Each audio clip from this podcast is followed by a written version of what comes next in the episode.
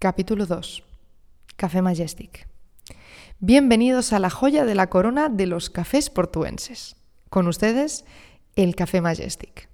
Diseñado por Joao Queiroz, fue abierto en el año 1921, aunque por entonces se le bautizó con el nombre de Café Elite. Y con este nombre ya se pueden imaginar qué tipo de cliente la estaban esperando. Lo más noble y florido de la sociedad portuense, la alta burguesía, los terratenientes, actrices, artistas y, por supuesto, los escritores de moda. El Majestic era parte de aquella tendencia de los cafés literarios de finales del siglo XIX. En aquel siglo también llega un invento que revoluciona la ciudad. Y es una cosa bastante obvia para nosotros, pero en aquellos momentos supuso incluso un cambio de paradigma en los paseos por la urbe. El escaparate. Antes la llegada de estos grandes cristaleras, cuando la gente iba de compras, tenía que entrar en los establecimientos, abrir armarios, abrir cajas y ver qué es lo que había de mercancía. Cuando se inventa el escaparate, pues la gente hace como nosotros. Pasea por la ciudad y si ve algo en una tienda que le gusta, entonces entra. ¿Y por qué cuento esto yo del escaparate si no estoy hablando de una tienda, sino de un café? Pues porque estos establecimientos también copian esos grandes cristales. Y no porque dentro tengamos mercancía, pero sí tenemos a la clase alta haciendo vida social y eso es muy goloso para todo aquel que no se podía permitir entrar. Al menos paseando podían hacer un poco de mm, crónica social, ver quién estaba dentro, qué estaban comiendo y qué llevaban puesto. Y no crean que esto es solo una ventaja para los de fuera. Los de dentro estaban encantados de que les miraran. Había tortas por tener las mesas de cerca de los ventanales. Entrando más en detalle en este Majestic, sepan que es uno de los edificios más sublimes de estilo Art Nouveau que tenemos en la ciudad. Aquí van a poder apreciar la característica que todo Nouveau posee, el naturalismo absoluto. Esto queda patente de dos maneras. Primero, la fobia a la línea recta y a la esquina. Todas las terminaciones que vean van a ser evitadas y transmutadas en terminaciones curvas, sinuosas y sensuales. Segundo, este naturalismo lleva siempre al uso de la decoración floral y vegetal, que en la fachada del café podrán observar en las cenefas vegetales que sujetan los dos angelotes en la entrada y debajo de los cuales también podrán ver dos columnas corintias. En ambos laterales de la fachada también verán simétricos cajetines con flores, acompañados debajo también por dos cabezas de fauno. Si por fuera lo ven espectacular, por dentro no se queda atrás. Cuando los arquitectos diseñaban, en aquella época, no solo realizaban fachada y espacio interior, sino que diseñaban todo lo que iba a haber dentro del establecimiento en cuestión. Y cuando digo todo, digo todo.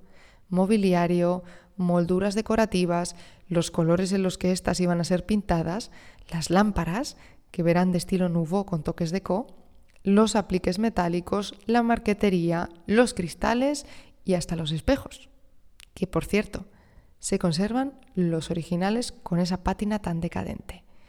También, por supuesto, mantelería, cubertería y las libreas de los camareros, que mantienen la diseñada originalmente. Seguramente conozcan algún café de este tipo, si han estado en Venecia, en París o en Viena. Y hablando de Viena, ya saben que es esa ciudad el verdadero faro ético y estético de la Europa de finales del siglo XIX. El centro del mundo es esa Viena fin de siglo. Allí aún se conservan muchos de estos establecimientos, donde uno puede sentarse tranquilamente y tirarse toda la tarde leyendo el periódico y tomando un café. ¿Y a cuento de qué menciono yo ahora Viena? Pues porque la ciudad no solo sirve de faro ético y estético, sino también de faro gastronómico. Una de las especialidades dulces de este Majestic sigue siendo una de las especialidades austriacas, el Apfelstrudel. Aquí no lo hacen con bola de helado, solo simple. Pero bueno, hay que decir que si hay algún fan de la tarta de manzana escuchando este podcast, como lo soy yo, que sepan que estuve viviendo en Viena dos años, Allí probé tartas de manzana en cada café que encontré y cuando llegué a Porto y probé la del Majestic pensé, vaya, pues lo mismo me tenía que haber venido yo antes a Porto a comer tarta de manzana, para que vean cómo está de exquisita. Por cierto, Importantísimo. Cuando estén en un restaurante y les guste la comida, por favor, no digan nunca que está exquisito, porque aquí en Portugal exquisito significa malo o raro. Así que si el camarero les quita el plato, ya saben por qué es.